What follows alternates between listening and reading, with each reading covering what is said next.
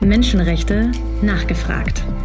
Der Interview-Podcast der politischen Meinung und der Konrad-Adenauer-Stiftung. Heute mit Katayun Amirpur, ich bin Islamwissenschaftlerin an der Universität zu Köln und habe kürzlich das Buch geschrieben Iran ohne Islam, der Aufstand gegen den Gottesstaat. Äh, liebe Katha Jung, ganz, ganz herzlich willkommen zum zweiten Iran-Live-Podcast in der Akademie der Konrad-Adenauer-Stiftung. Das letzte Gespräch hatten wir am 12. Dezember mit einem größeren Panel. Äh, diesmal nehmen wir uns Zeit für, mehr Zeit für dich und dein Buch, das äh, schon auf dem Cover deutlich macht, dass es auch ganz, um ganz, ganz aktuelle Fragen geht. Vielleicht kannst du selber sagen, was der potenzielle Leser auf dem Buchcover sieht. Man sieht auf dem Buchcover die, also das, was geschieht im schiitischen Islam, nämlich, dass man sich nach 40 Tagen versammelt, um der Getöteten zu gedenken. Und die iranische Regierung hatte gesagt, man solle dieser Getöteten eben nicht gedenken, also sprich Gina Massa Amini. Die Menschen haben völlig gegenteilig reagiert und sind dann in Scharen geströmt zu dem Ort der Beerdigung von Gina Massa Amini. Das sieht man auf dem Buchcover und man sieht vor allem eben auch eine Frau, die ihre Haare Walle Walle nach hinten ähm, hängen lässt und mit einem Wir werden siegen Zeichen sich vor die Kamera stellt. Du hast schon den Namen der verstorbenen äh, Frau Gina Massa Amini genannt. Dieser Name äh, hat ja zwei Komponenten, eigentlich eine persische Komponente und eine kurdische Komponente. Wie kommt es dazu, dass der kurdische, dass der kurdische Name äh, eine besondere politische Bedeutung bekommen hat in, in den letzten Monaten? Nun, es ist zwar nicht grundsätzlich verboten, dass das Menschen einen kurdischen Vornamen haben, aber es hängt immer so ein bisschen ab von dem Wohlgefallen des, des Beamten, ob er das zulässt oder nicht. Und im Falle von Gina Masson Amini war es offensichtlich so, dass er es nicht zugelassen hat, sodass der eingetragene Name Mahson ist, was ein persischer Name ist. Ihr, der Name, den ihre Eltern ihr gegeben haben, ist aber Gina. Und sie bei diesem Namen zu nennen, ist dann schon auch wirklich Ausdruck einer politischen Haltung, nämlich, dass man möchte, dass Menschen, die einen kurdischen Hintergrund haben, in Iran auch wirklich so genannt werden, wie sie genannt werden möchten. Diese Trauerzeremonie, äh, die wir auf dem Foto des Titelumschlags sehen, äh, ist ja eine Trauerzeremonie in der kurdischen Heimatstadt Sadr von Gina Mahsa Amini. Was haben wir aus Teheran und anderen nicht-kurdischen Städten gehört? Gab es da ähnliche Trauerzeremonien oder Kundgebungen? Durchaus. Es gab Trauerkundgebungen, aber es gab eben vor allem die Tatsache, dass Menschen auf die Straße gegangen sind, weil sie gesagt haben, wir können andocken bei dem, was Marsagina Amini passiert ist. Wir haben alle einen Punkt, wo wir denken, das hätte eigentlich mir selber, meiner Schwester, meiner Tochter, meiner Mutter auch passieren können. Deswegen haben sich extrem viele Menschen solidarisiert mit der Trauer, mit dem Umstand, was, was ihr da widerfahren ist. Und es ging dann im Prinzip ja auch nicht nur in Anführungszeichen um dieses Einzelschicksal von Gina Masson Amini, sondern es ging darum, dass Menschen gesagt haben, ihr Tod steht dafür, dass den Menschen in Iran das Recht auf Selbstbestimmung verweigert wird. Und dieses Recht auf Selbstbestimmung, und deswegen würde ich auch sagen, dass es tatsächlich ein feministischer Protest ist, im Sinne von Selbstbestimmung. Da haben alle möglichen Menschen mit ihren eigenen Schicksalen andocken können. Also zum Beispiel eben auch die 50 Prozent aller Iraner und Iranerinnen, die Persisch nicht als Muttersprache sprechen, die für das Recht auf die Straße gehen im Moment um zu sagen, wir wollen unsere Muttersprache in der Schule lernen dürfen für die Menschen, die ihre sexuelle Orientierung nicht ausleben dürfen nach islamischem Recht, für die religiösen Minderheiten, die sagen, wir wollen endlich gleichberechtigt sein in diesem Staate. Das betrifft die Zoroastrier, die Christen und die Juden. Und es betrifft vor allem die Baha'is, die noch nicht mal anerkannt sind als religiöse Minderheit, die also offiziell als eine politische Sekte gelten. Und es betrifft die Sunniten, die nach offiziellen Angaben zwei Prozent der Bevölkerung ausmachen, wahrscheinlich aber bis zu 20 Prozent der Bevölkerung tatsächlich stellen. Also alle Menschen haben in irgendeiner Art und Weise einen Andockpunkt, um zu sagen, wir wollen jetzt endlich einmal selbstbestimmt leben und selbstbestimmt das machen können, was wir, was wir wollen. Du hast schon das Stichwort äh, feministische Revolution oder feministische Proteste benutzt und tatsächlich gibt es ja dieses Motto äh, Frau leben Freiheit was einmal auf Persisch San Zendegi Azadi oder auf Kurdisch Jinjian Azadi als, als Motto praktisch auch weltweit äh, auf den sozialen Medien und so weiter sehr, sehr bekannt wurde. Äh, diese Zweisprachigkeit, einmal Persisch, einmal Kurdisch, spricht das eher dafür, dass es tatsächlich auch entlang der ethnischen Linien diese Proteste verlaufen oder sollte man das nicht so überinterpretieren? Und ich glaube, es ist tatsächlich etwas, was die gesamte Bevölkerung betrifft. Natürlich stammt dieser Slogan aus der kurdischen Unabhängigkeitsbewegung, aber es ist etwas, wo alle anderen Menschen in Iran sich inzwischen mit identifizieren. Es wurde dann auch sehr, sehr häufig dieser Spruch laut in Iran, als Zahedan to Kurdistan, Janam Fadoye Iran, von, von Zahedan bis Kurdistan, also was quasi von, von Osten nach Westen geht. Mein Herz gehört Iran. Und das war nochmal eine ganz neue Qualität dieser Proteste, weil man nämlich eigentlich sagen wollte, wir stehen hier gemeinsam und über alle ethnischen und sprachlichen Grenzen hinweg für das, was uns alle vereint, nämlich das Recht auf Selbstbestimmung, das Recht in Freiheit leben zu wollen, das Recht unabhängig und freiheitlich denken zu wollen. Woran machst du fest, dass das ein Protest ist, der weite Teile des Landes, der Bevölkerung ergriffen hat oder von Teilen, weiten Teilen unterstützt wird? Wir sehen das Schichtenübergreifende in diesem Protest jetzt zum ersten Mal. Wir hatten ja schon 1999 beispielsweise Studierendenproteste, die auch landesweit waren. Dann gab es 2009 den Protest gegen eine vermeintlich gefälschte Wahl. Das war vor allem die Mittelschicht, die dann auf die Straßen gegangen ist. Und im Jahre 2017, 18 beziehungsweise 19 war es dann zum ersten Mal so, dass die soziale Klientel der, ähm, des Regimes sich gegen das Regime gestellt hat. Aber dass wir das jetzt alles ähm, so gemeinsam erleben, das ist tatsächlich etwas Neues. Und man überlegt sich ja schon seit längerem, wann hat das eigentlich begonnen, das, was wir da jetzt gerade sehen. Man überlegt sich auch, ist es eine Revolution? Revolution kann man eigentlich erst sagen, dass etwas ist ähm, im Nachhinein. Im, wir sprechen immer erst in der Retrospektive eigentlich von, von einer Revolution. Aber wir sehen mit Sicherheit einen revolutionären Prozess. Und dieser revolutionäre Prozess, wenn man sich auch uneinig ist in der Frage, wann genau er denn nun begonnen hat. Aber das, was wir jetzt sehen, ist tatsächlich, dass er gesamtgesellschaftlich übergreifend ist. Also wir sehen jetzt die Arbeiter, die Studierenden, die Lehrer, die Mittelschicht, alle gehen gemeinsam auf die Straße. Und das ist das Neue, das ist die neue Qualität dieses Protests. Wir haben ja in den letzten Monaten tatsächlich auch verstärkt äh, Protestformen erlebt, die wir vorher nicht kannten. Kopftücher wurden von jungen Frauen heruntergerissen und verbrannt. Äh, den äh, Ayatollah Mullahs wurden die Tubane auf offener Straße von den Köpfen geschubst. Äh, du nennst dein Buch äh, Iran ohne Islam, der Aufstand gegen den Gottesstaat. Äh, welchen Anteil hat tatsächlich dieser Protest gegen das religiöse Establishment bei der Motivation, sich den Protesten anzuschließen? Nun, es gibt ja zweierlei. Es gibt einmal den Protest gegen das Regime an sich und dann gibt es die Abkehr vom Islam. Das sind zwei Dinge, die so, so ein bisschen parallel verlaufen sind, aber natürlich auch Hand in Hand gegangen sind. Das Regime ist angetreten mit der Maßgabe, wir etablieren hier den reinen mohammedanischen Islam. So haben sie es auch immer genannt. Das ist ja Islam in Norbe Mohammadi. Und im Namen des reinen mohammedanischen Islams wird den Menschen mh, verboten, auf der Straße zu tanzen und zu singen. Den Frauen werden die Rechte eingeschränkt. Frauen sind seit 1979 Bürger zweiter Klasse in diesem Staat. Sie können sich nicht scheiden lassen. Sie bekommen so gut wie nie, wenn sie sich denn scheiden lassen können, das Sorgerecht für die Kinder. Das Zeugnis vor Gericht zählt nur halb so viel wie das des Mannes.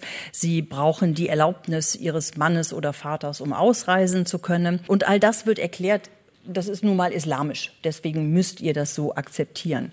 Und dass dann Menschen irgendwann auf die Idee kommen, na gut, wenn das der reine mohammedanische Islam ist, dann vielleicht besser ohne Islam, ist ja ein relativ naheliegender Gedanke. Also insofern richtet es sich nicht nur gegen die Islaminterpretation der Herrschenden, sondern es richtet sich gegen den Islam an sich, weil das Regime eben meint, den Islam an sich zu verkörpern. Und was wir in den letzten Jahren und Jahrzehnten gesehen haben, war, dass sich die Menschen nicht nur vom System abwenden, sondern dass sie sich tatsächlich auch vom Islam an sich abwenden. Und ich bin damals auf die Idee gekommen, dieses Buch zu schreiben. Ich habe nicht erst angefangen im September mit dem Buch, sondern habe es dem Beck Verlag vorgeschlagen vor drei Jahren. Und das lag eigentlich daran, dass ich eine Umfrage gesehen habe des Gamon-Instituts. Das ist ein Institut, das in den Niederlanden ansässig ist. Und die haben eine Umfrage gemacht unter 50.000 Iranern in Iran und die gefragt, wie steht ihr denn zur Religion? Daraufhin haben 30 Prozent gesagt, wir sehen uns als Muslime, was ein ziemlich geringer Bestandteil ist für ein so islamisches Land. Und es haben dann tatsächlich um die acht Prozent gesagt, wir sehen uns als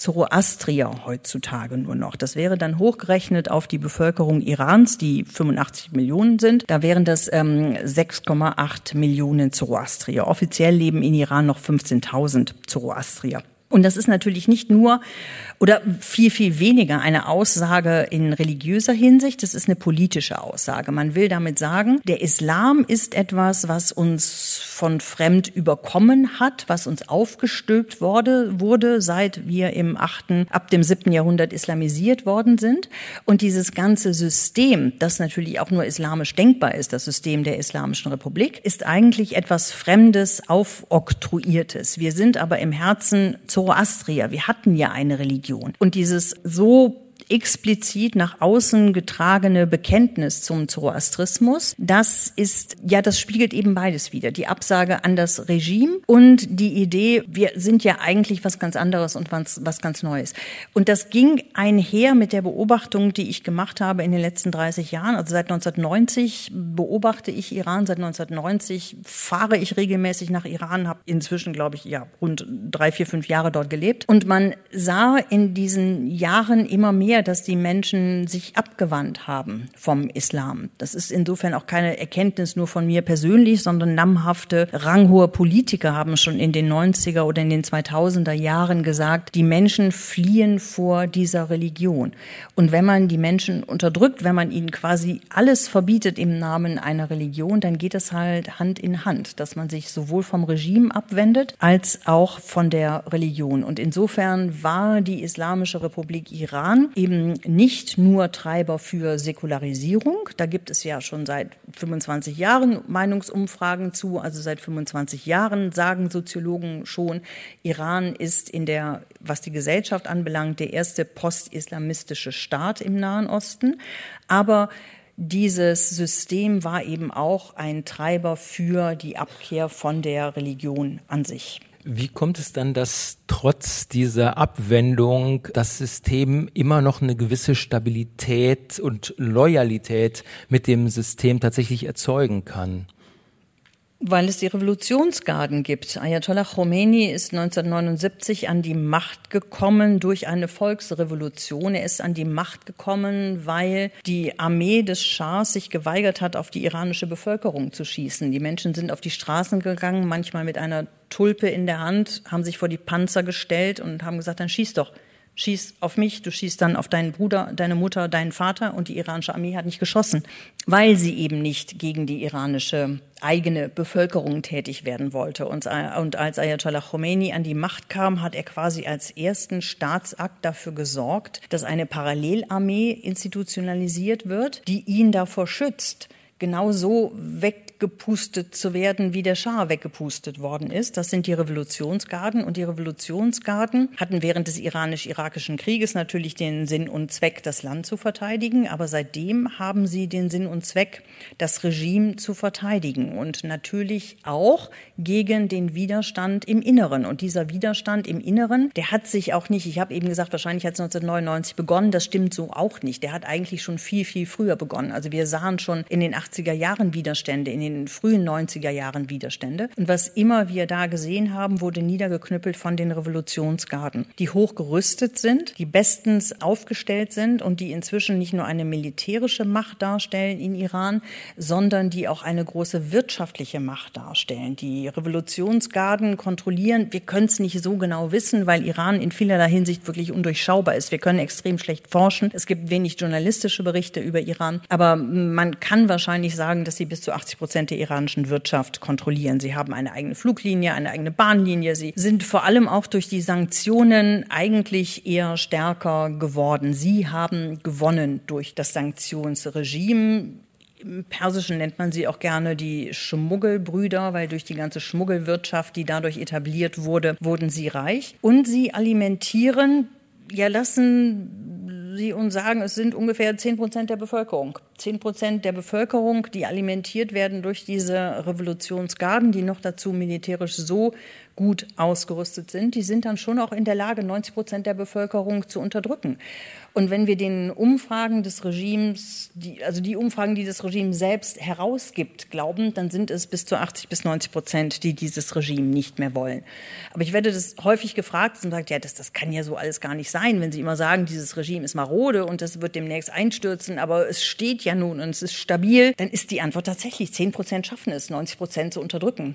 Äh, nicht auf immer und ewig, das ist meine große Hoffnung, aber für den Moment und im Status quo sind die durchaus in der Lage, das zu tun. Und sie werden das auch noch eine ganze Weile tun. Ich glaube, die Revolutionsgarden haben noch nicht mal angefangen zurückzuschlagen, so mächtig wie sie sind. Und sie werden noch sehr lange mit dem Rücken an der Wand kämpfen, weil sie wissen, dass ihnen Übles blüht. Allein schon als Rache einer Bevölkerung, die sie 44 Jahre unterdrückt haben und drangsaliert haben. Also insofern haben die wirklich keinerlei Ausweichmöglichkeit und werden noch zurückschlagen.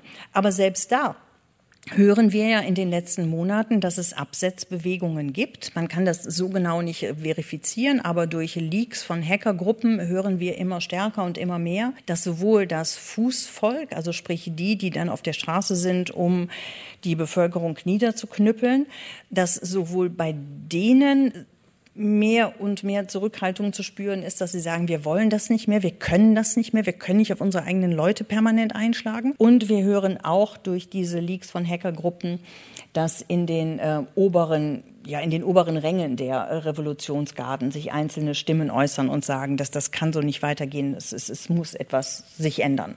Aber den Gorbatschow haben wir bisher noch nicht gesehen.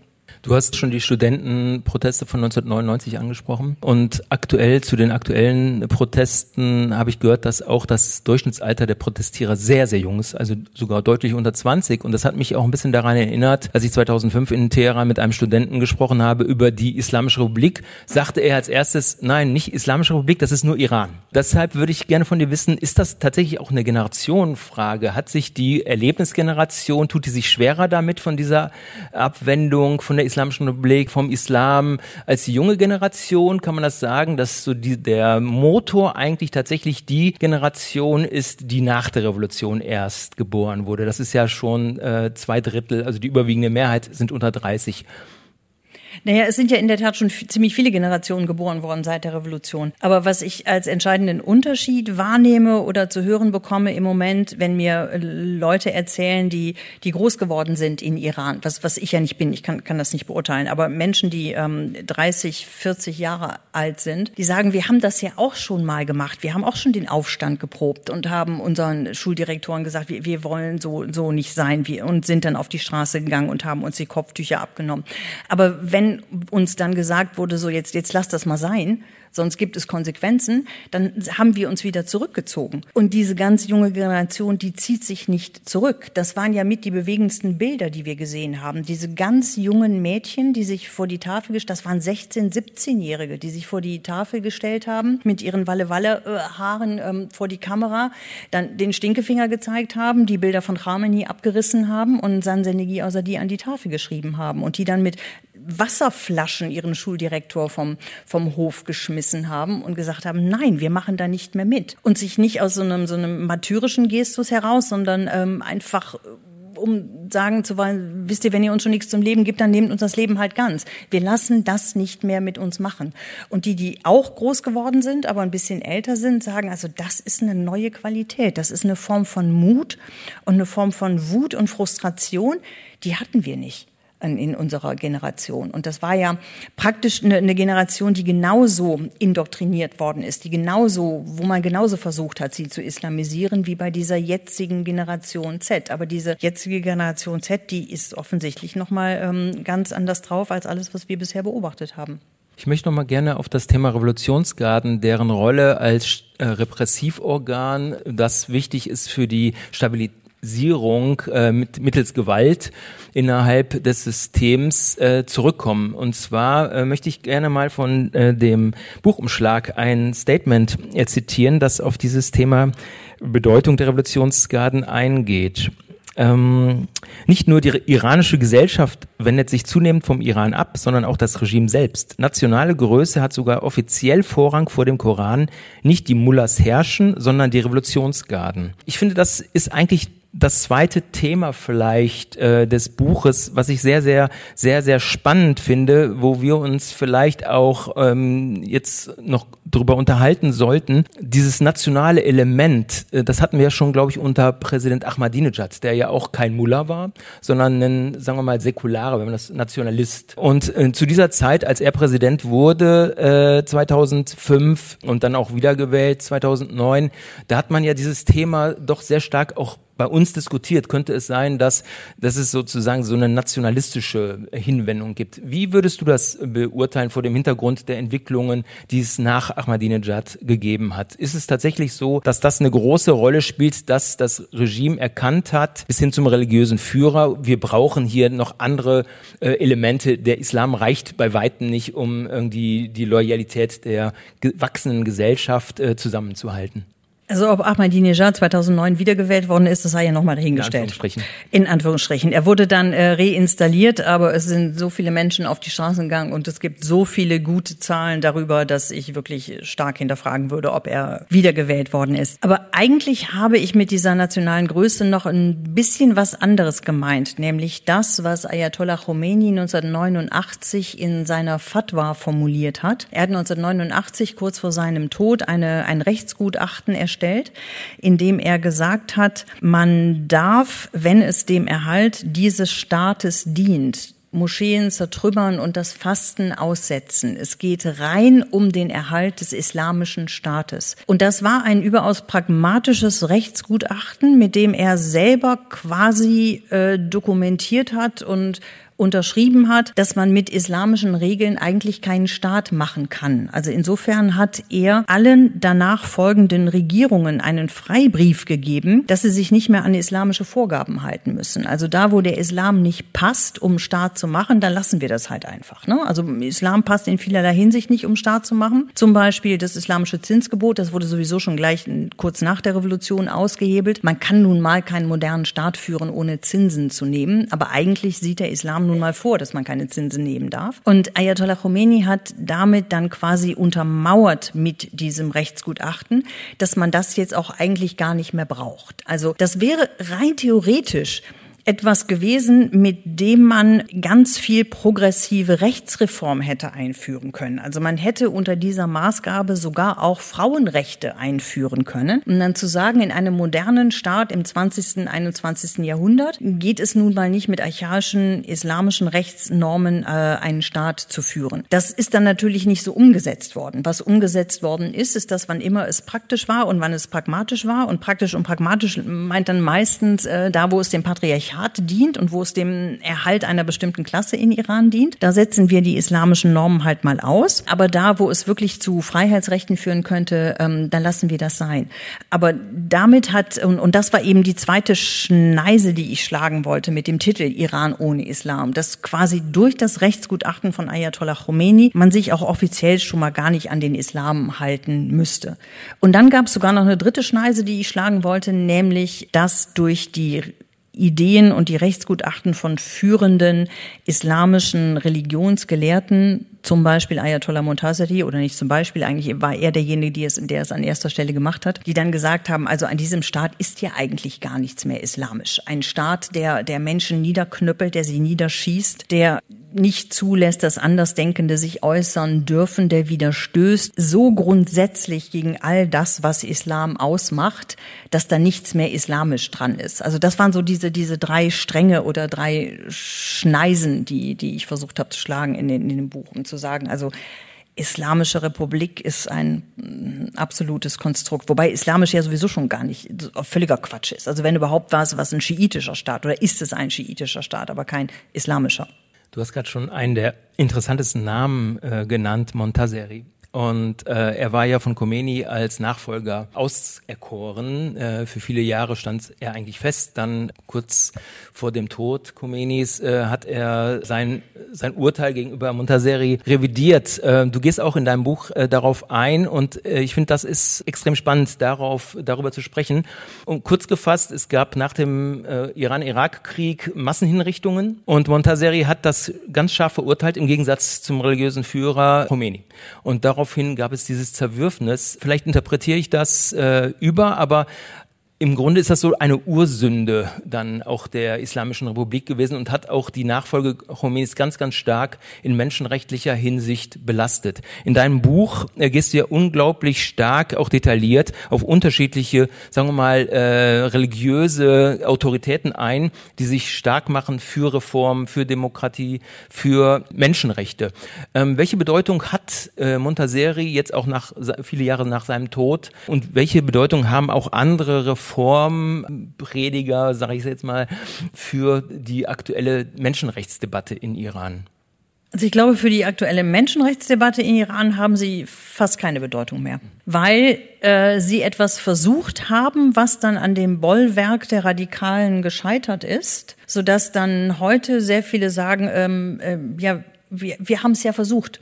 Wir haben ja versucht, wir haben ganz häufig unser Vertrauen diesen Reformern geschenkt. Und diese Reformer haben es ja theoretisch durchaus hingekriegt. Nicht nur Montazeri, aber auch ähm, Khatami.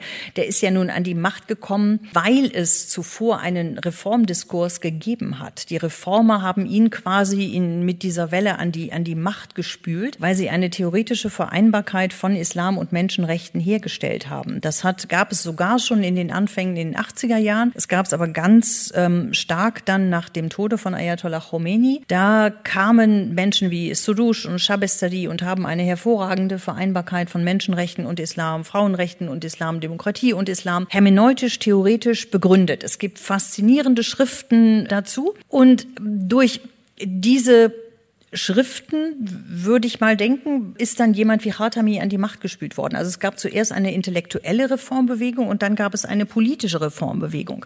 Aber diese politische Reformbewegung ist gescheitert am Bollwerk der Radikalen. Und deswegen sind die Menschen jetzt so weit zu sagen, es klappt ja nicht von innen heraus. Es kann ja gar nicht klappen. Also das Problem ist nicht, dass man Islam nicht irgendwie demokratiefreundlich interpretieren kann.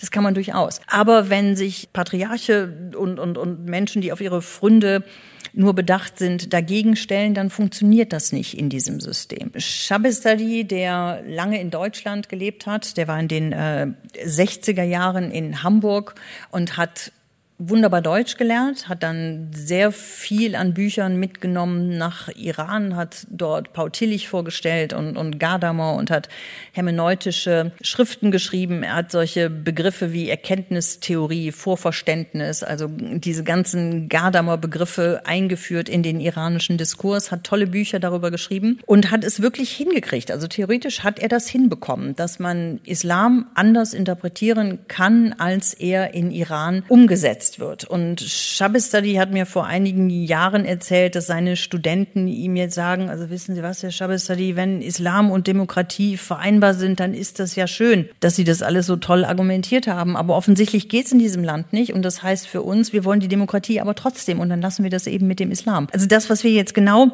sehen, ist, dass diese Reformvorhaben so dermaßen an die Wand gefahren worden sind, dass die Menschen sagen, das brauchen wir jetzt nicht. Also insofern finde ich, ähm, um auf deine Frage zu antworten, nee, sie spielen keine Rolle mehr. Wir sehen das auch gar nicht mehr in den, in den Parolen, in den Texten, die geschrieben werden. Da gibt es keine religiösen Bezüge mehr.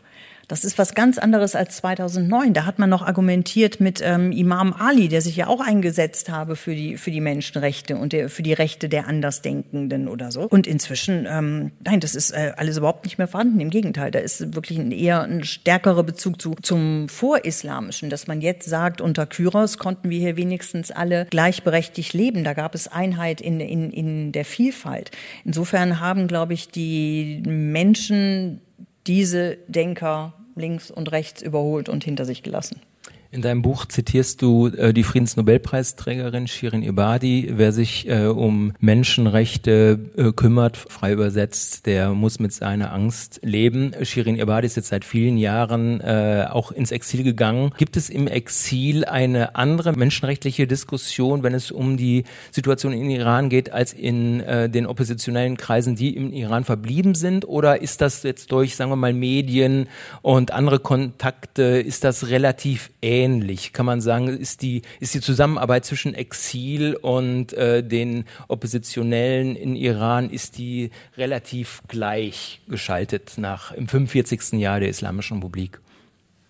Also meiner Meinung nach gibt es relativ wenig an Diskussion im Exil insgesamt, beziehungsweise es gibt Diskussionen, aber es gibt vor allem noch mehr äh, aufeinander einschlagen und, und einhacken im Moment im Exil. Dafür, dass wir so viel an Brain haben im Exil, in der Diaspora, finde ich, ist es wirklich ein Armutszeugnis, dass es noch keine vernünftige, ordentliche Opposition gibt, die sich hier zusammengefunden hat in den letzten 44 Jahren. Selbst die, die sich da äh, in, in ähm, Washington zusammengerottet haben, die, die fallen auch schon wieder alle auseinander und zerhacken und zerfleischen sich. Und mein Gefühl ist eher, dass Iran deutlich weiter ist als die Iraner in der Diaspora.